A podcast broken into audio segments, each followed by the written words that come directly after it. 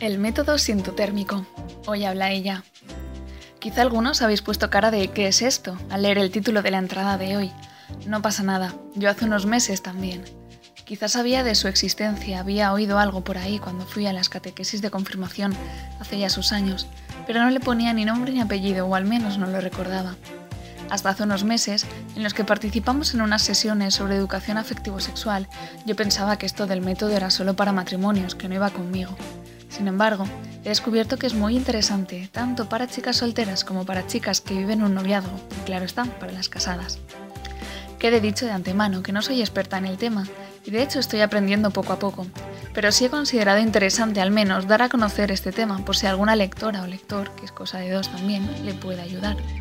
En cualquier caso, hay profesionales a los que acudir o bibliografía al respecto para conocer este método, del cual solo daré unas pinceladas. Pero yendo al grano, ¿de qué estoy hablando? que es el método sintotérmico? Pues se trata de una forma natural de regular la fertilidad, de conocer los ciclos y determinar las etapas fértiles y las infértiles. Como decía, aunque pensaba que no iba conmigo porque incumbía a los matrimonios de cara a quedarse embarazados, la verdad es que el hecho de empezar yo a ponerlo en práctica me está viniendo muy bien para conocerme. Y es que hasta ahora yo se lo indicaba cuándo empezaba cada periodo de forma aproximada, que es lo que te pregunta el ginecólogo cuando vas a la consulta. Pero yo que soy un poco caótica y no soy muy fan de las agendas, lo apuntaba de aquella manera, y más de una vez me inventaba las fechas porque no las había anotado o a saber dónde estaba ese dato. Así que para empezar, solo por tener registrado esa información, a mí ya me sirve, pero hay mucho más. Para determinar la fase fértil, el día de ovulación y la fase infértil, este método se basa en tres factores. La temperatura basal, que es la temperatura más baja que alcanza el cuerpo en reposo, el moco cervical y la apertura y posición del cuello del útero. En mi caso solo observo los dos primeros, y a pesar de eso los resultados son muy claros. Para la temperatura basal hay que emplear un termómetro especial con dos decimales que se puede usar por vía oral. Además hay que seguir las siguientes pautas. Tomarla todas las mañanas a la misma hora, habiendo dormido 7 horas más o menos, desde la cama, justo al levantarse, para mantener ese reposo, sin haber comido ni bebido antes, teniendo en cuenta cualquier variación anómala como estar enfermo o haber tomado medicación, anotarlo en el momento, aunque mi termómetro, por ejemplo, guarda los 10 últimos registros. El otro factor consiste en anotar la cantidad, textura y elasticidad del moco cervical, ya que este va variando según la fase del ciclo, bien para favorecer la lubricación en la fase fértil o para impedir el paso de los espermatozoides, creando una especie de tapón en la infértil. Para ello, basta con observar el papel cuando vamos al baño y anotar el síntoma más fértil al final del día. Para llevar un control de todo esto, se puede optar por crear una tabla con todos los días del ciclo y las temperaturas o hacer uso de las nuevas tecnologías que nos lo ponen todo más fácil. En mi caso, uso la aplicación OvuView, que es gratuita y ofrece muchísimas funcionalidades. Estas son las que más me gustan. La aplicación calcula por ti. Esta sin duda es para mí, persona de letras, la mejor. Cuando introduces la temperatura te detecta automáticamente la hora. Te da etiquetas para que sea más fácil seleccionar la información del moco cervical. Al principio, sobre todo, no tienes ni idea de cómo es por experiencia.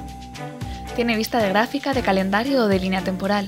Para controlar este método, mejor la gráfica.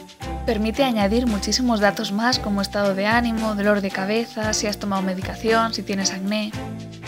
Así yo descubrí que tengo migraña premenstrual y me puedo ir mentalizando.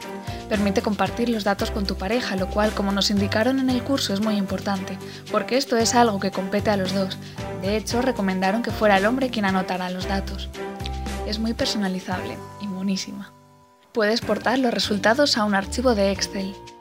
Puedes seleccionar el objetivo que quieras, concebir un hijo, controlar el ciclo menstrual o espaciar los embarazos. Otra cosa que me está ayudando es el manual Cómo reconocer la fertilidad, que además de darte toda la teoría sobre este asunto, lo hace de una manera muy didáctica y con muchos ejemplos y casos prácticos que son realmente útiles. Así que como manual de consulta para iniciarse en este método es muy recomendable. Lo podéis encontrar en Amazon a un precio asequible como dato. Al final, como nos dijeron en el curso, más que una aplicación del método, su seguimiento es un estilo de vida, una rutina. Tomarse la temperatura por las mañanas y anotarla en la aplicación, fijarse cada vez que vas al baño y anotar los datos por la noche. De ese modo, según cada mujer, con tener registrados 12 ciclos completos correctamente, ya se puede saber con cierta exactitud cuándo empieza la fase fértil, la infértil y qué día del ciclo se produce la ovulación. Hasta el momento, a mí me ha ayudado a detectar el porqué de mis angustiosas migrañas, a descubrir que mi montaña rusa de sentimientos coincide exactamente con las distintas fases del ciclo, lo alucino con las hormonas y sus efectos, o a saber cuándo mi cara se va a poblar con algún amiguito acnéico. Después de esta larga entrada, si habéis llegado hasta aquí os felicito y os animo ahora a que compartáis vuestra experiencia. Si lo conocíais, si no, qué os parece, si queréis más información, nos gustará conocer vuestra opinión. Y al final, como anécdota, ojo con dejar la caja del termómetro vacía por ahí, que estando en alemán que no se entiende y viendo la foto de la embarazada feliz, mi madre pensaba que era un predicto.